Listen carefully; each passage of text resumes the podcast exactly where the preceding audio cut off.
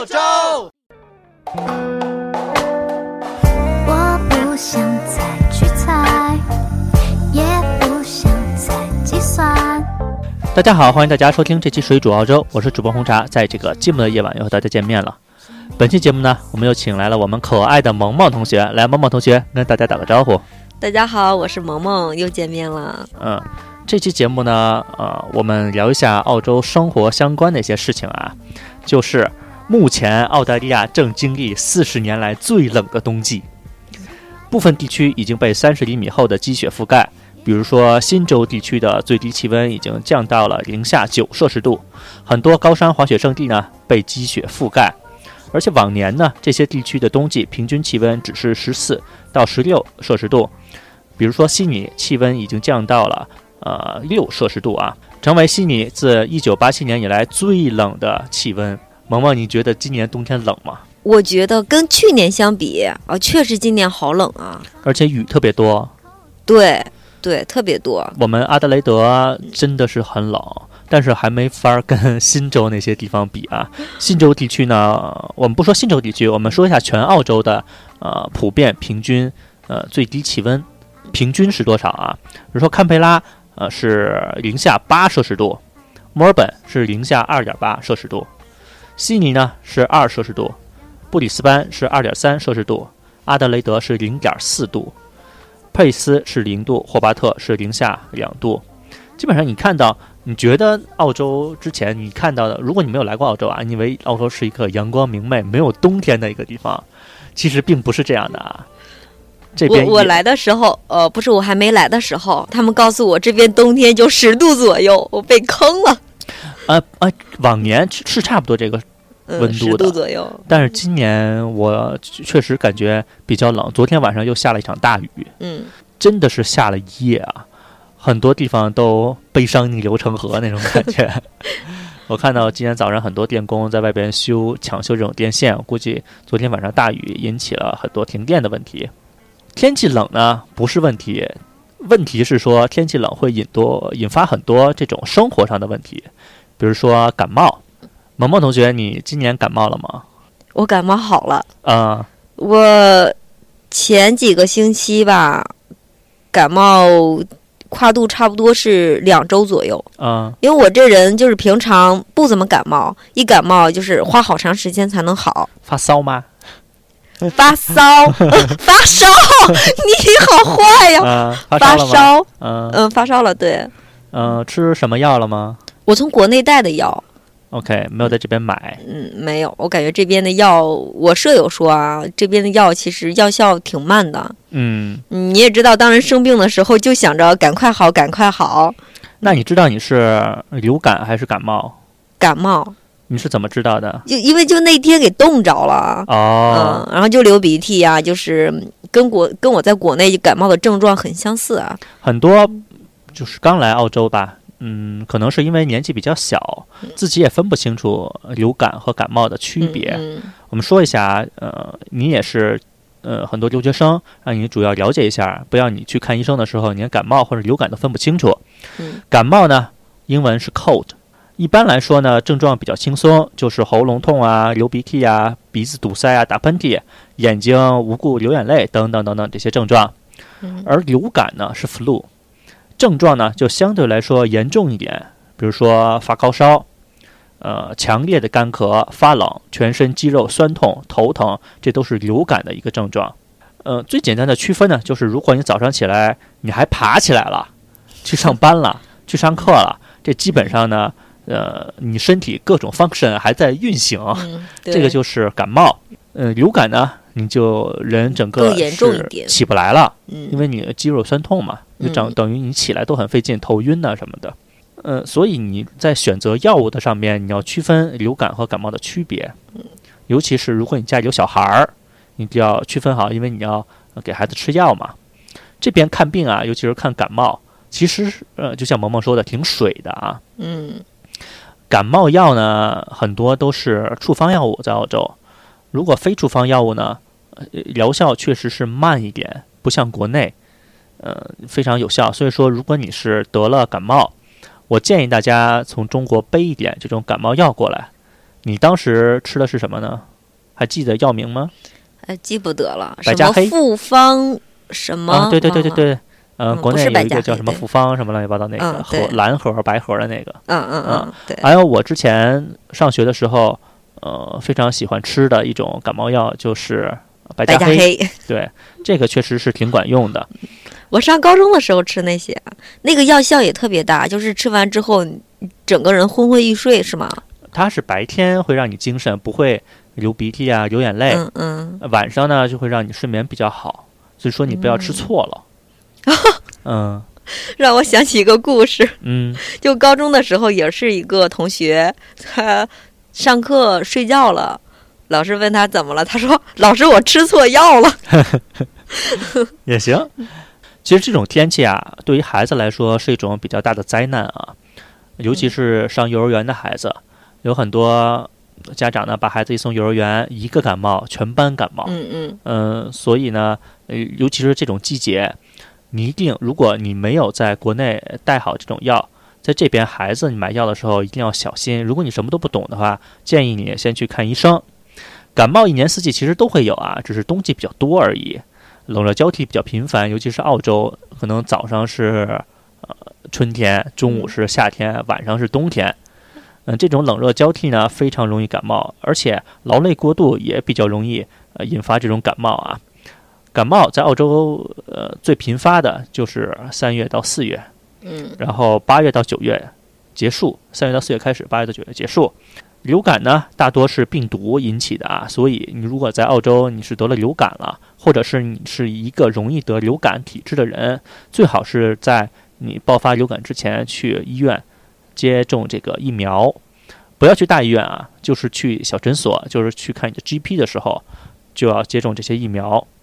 每年呢，澳洲卫生部呢都会推出本年新的疫苗，用于预防四种流感病毒啊，并不是一种，它分成呃 A 型病毒两种，B 型病毒两种。呃，你如果不懂的话，就去看 G 自己的 GP 就可以了。怎么去看 GP 呢？我们之前的节目已经介绍过了，所以大家可以去翻一下我们之前的节目。如果你真的没有从国内带药过来，像萌萌这种有药还好啊，但是如果你真的没有从我接你，哼，对，你可以首先你可以跟朋友之间互相借这种感冒药，啊、大家互相帮忙嘛。如果你周围朋友也没有，你朋友也没有，就什么都没有！啊、你就要自己去澳洲的这个各大超市和药店买感冒药。嗯那到底买什么样的感冒药呢？跟大家说一下啊，最最普遍的就是 Panadol，各种品牌的啊，不是各种品牌，各种呃适用于年龄啊，然后特殊人群的 Panadol 都有。这个基本上在澳洲被吹成是神药了啊。那基本成分呢，不知道有的人懂不懂这个药啊？基本成分呢，基本上是一一种氨基酚。这种氨基酚呢，在国内其实也有，只是澳洲的呃比较怎么说呢，淡一点，国内给的药量比较足。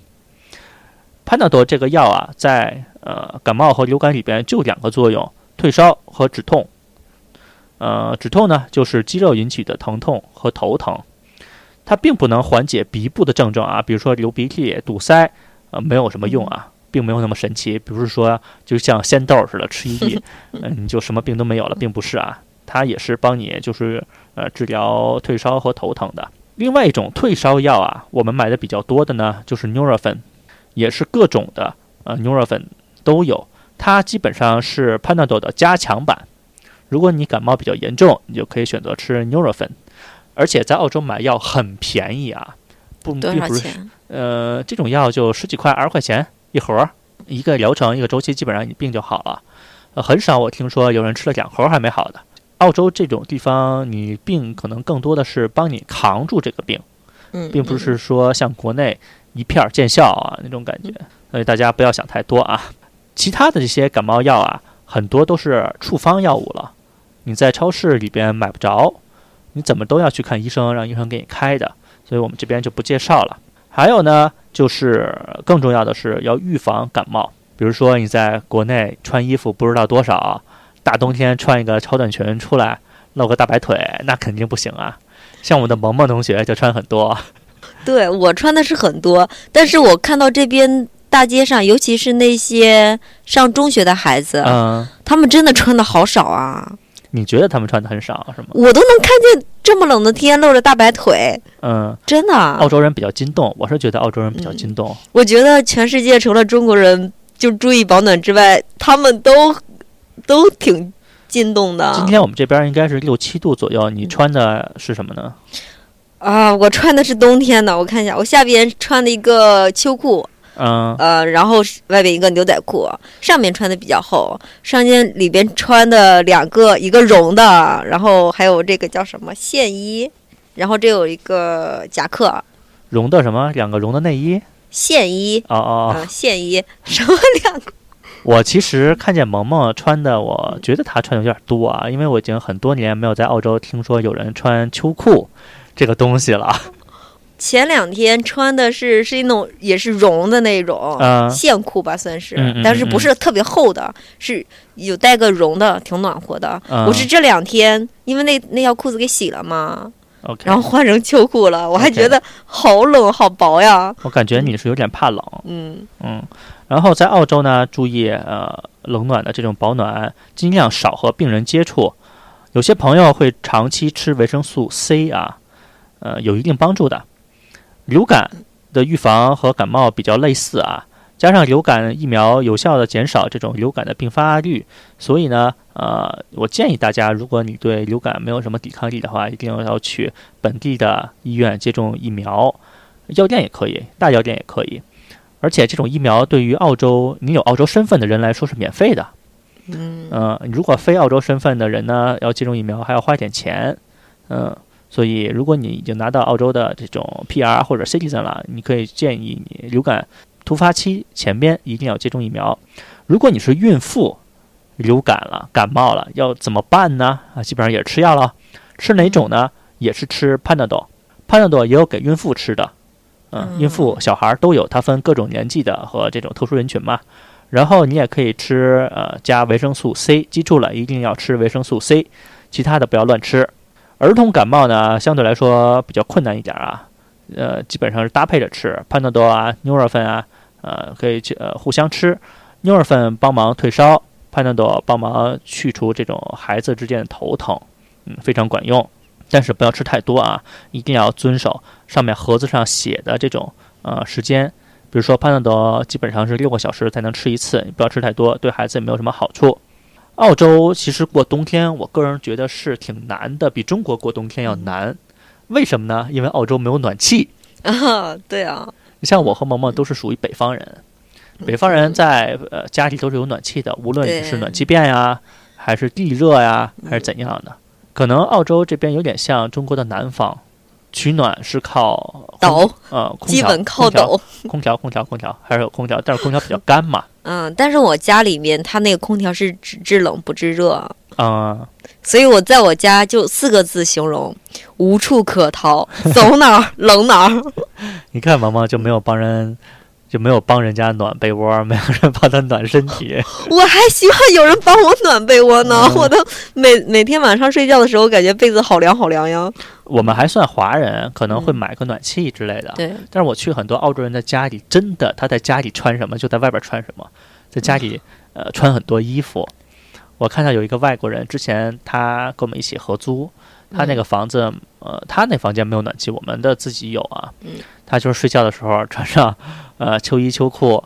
毛衣毛裤、棉衣棉裤，套个袜子在那儿睡觉。我说你在家比在外边穿的还多呢，特别奇怪。所以我们看一下澳洲人最常见的在室内取暖的一些方式啊。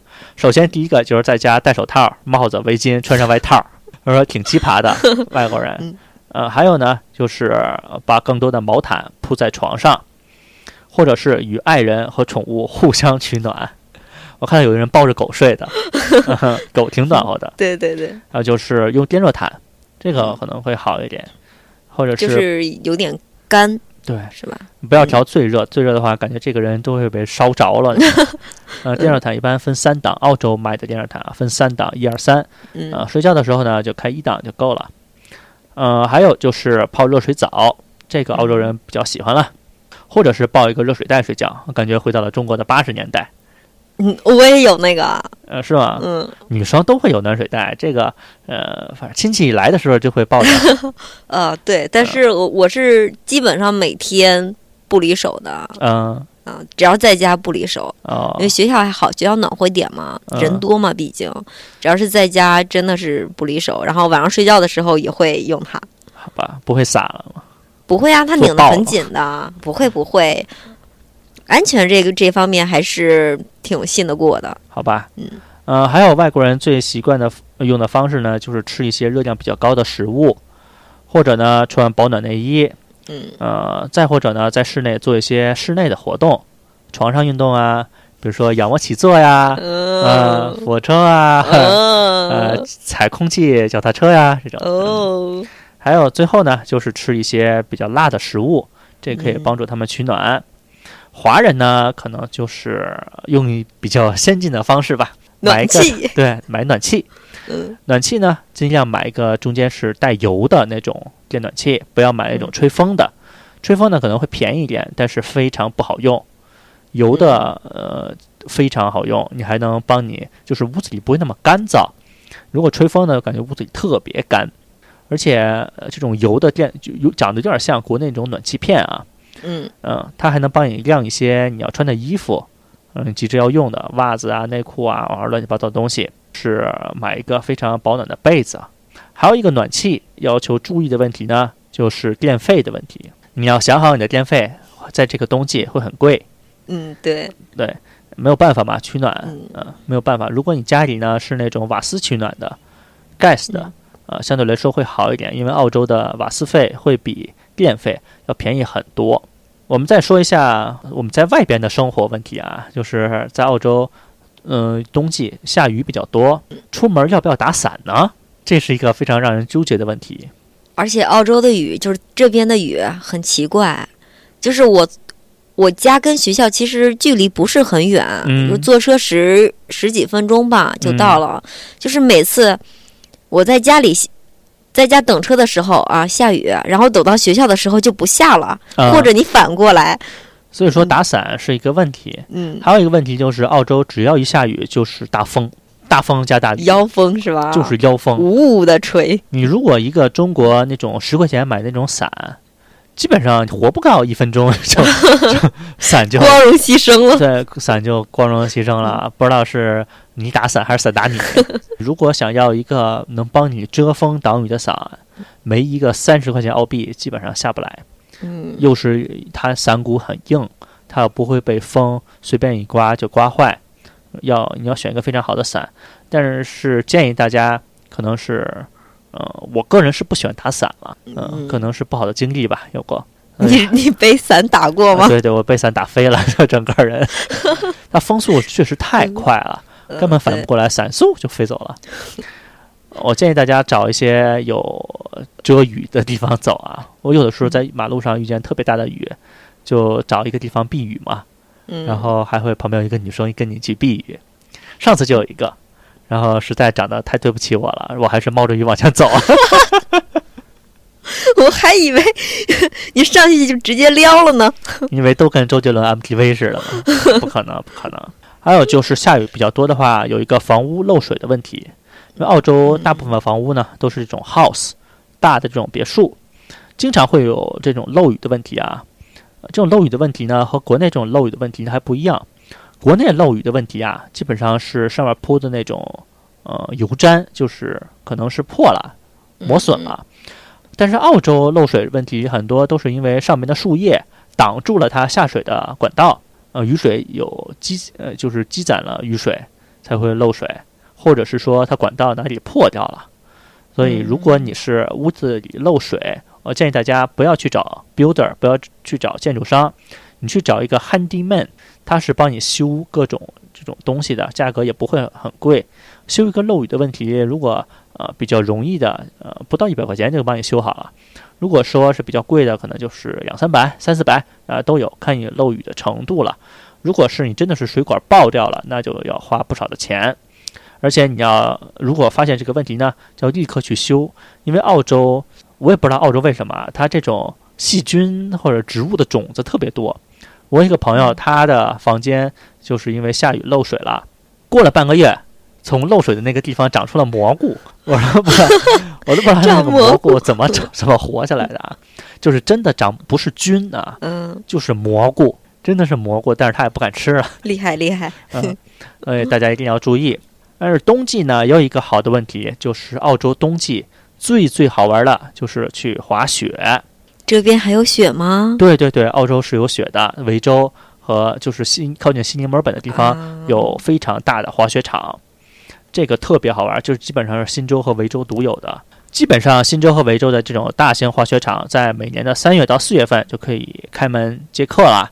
澳洲最著名的滑雪场呢，就是雪堡，它呢是位于澳大利亚阿尔卑斯山的中心地带，距离澳大利亚最高峰的科西阿斯科山仅六公里。呃，是滑雪和徒步爱好者的天堂。澳大利亚最长的滑雪道也在这里，最大落差几乎是呃澳大利亚其他同类度假村的两倍。这里最适合不同年龄的小孩子呃玩耍啊，有各种不一样的活动，嗯、比如打雪仗啊，或者是说一些游戏啊，或者是比赛。澳洲滑雪真的非常刺激，和中国不一样。中国滑雪场基本上是一个小的度假村，被开发的很好了。但是澳洲基本上是一个非常野外的一个呃场合，呃，滑起来就感觉心情很舒畅，而并不像中国人那么多啊，它都是提前你要预约的，你要不预约的话，它没有地方给你。如果你在澳洲不喜欢玩滑雪呢，你还可以其他事情可以做，比如说看雪景，你可以看到黄色的袋鼠在雪地上奔跑，然后袋鼠摔倒了。地太滑了是吗？对，地太滑袋，因为袋鼠的重心它就是一点嘛，就是那个角，经常你就会看到袋鼠在那儿滑倒，啪就摔倒了，啪就摔倒了，特别逗，我脑补了一下这个场面，好搞笑呀对，！特别搞笑。呃，澳洲的雪景也比较好看，但是在其他一些地方，像阿德雷德这种没有下雪的地方呢，你可能就没有那么好玩儿。基本上本期节目呢就到这边了，我们也是感谢大家收听。如果你想听到更多水煮澳洲的节目，只要在百度或者是谷歌搜索“水煮澳洲”就可以啦。我们也也有一个水煮澳洲的 QQ 群。QQ 群的号码呢会放在节目的简介里边，想加入群的一定要在申请里边写“水煮澳洲听众”，不然的话我们是不会通过呃入群申请的。本期节目呢就到这边，我们也感谢萌萌的参加，我们下次再见，拜拜。拜拜。身旁的空 J'ai